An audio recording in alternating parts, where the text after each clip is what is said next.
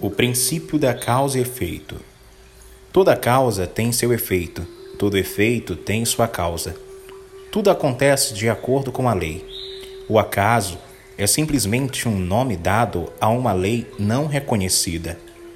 Há muitos planos de causalidade, porém, nada escapa à lei, o Caibalion.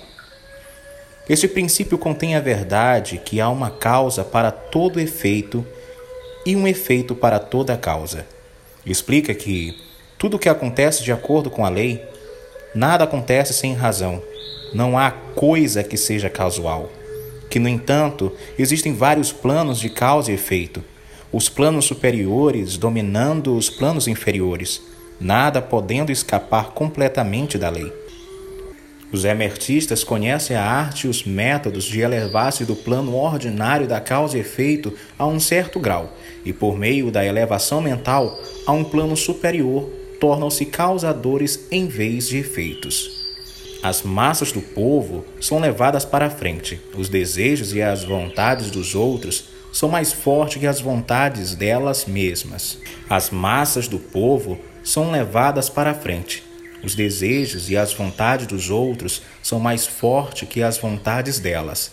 A hereditariedade, a sugestão e as outras causas exteriores movem-nas como se fossem peões no tabuleiro de xadrez da vida. Mas os mestres, elevando-se ao plano superior, dominam o seu gênio, caráter, suas qualidades, poderes tão bem como os que cercam e tornam-se motores em vez de peões. Eles ajudam a jogar a criação, quer física, quer mental ou espiritual. É possível sem partida da vida em vez de serem jogados e movidos por outras vontades e influências. Empregam o princípio em lugar de serem seus instrumentos.